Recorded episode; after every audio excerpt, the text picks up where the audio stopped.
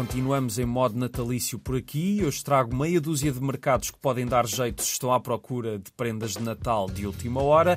Até dia 25, a Vila de Salto, em Montalegre, recebe o segundo mercado de Natal. Se estiverem por perto, não percam a oportunidade de visitar o centro histórico, porque podem encontrar algumas surpresas boas todos os dias até às 6. E o Natal é mágico, mas em Macedo de Cavaleiros, até dia 29, o Parque Municipal de Exposições tem mercado, mas também atividades para todos, como uma torre de escalada e muita música. Amanhã e sexta às 3 há, por exemplo, duas sessões de teatro infantil.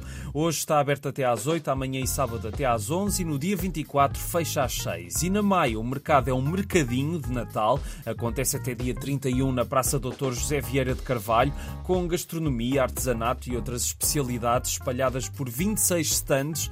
Hoje está aberto até às 10, amanhã e sábado até às 11 e no dia 24 até às 3. Cantanhede também tem mercado de Natal até sábado, na Praça Marquês de Marialva, com artesanato, mel, compotas e muito mais, e está aberto sempre até às 8.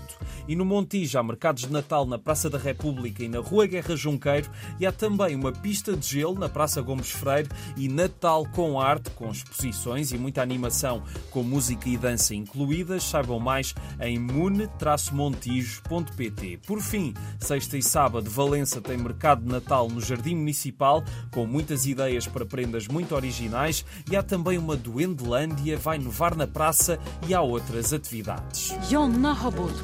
Barnhemmet Renfanan i hela sitt liv. Há também cinema com sabor a Natal, é no Batalha, no Porto. É uma sessão especial de Natal em Família, amanhã às 3 e um quarto no Centro de Cinema, com um filme de animação sueco, Mamãe Gorila, sobre um órfão que é adotado por uma gorila, numa história sobre o poder do amor e da generosidade e que por isso faz todo o sentido ver no Natal. E agora afastemos-nos só um pouco da quadra para terminar com outra música e em Viseu.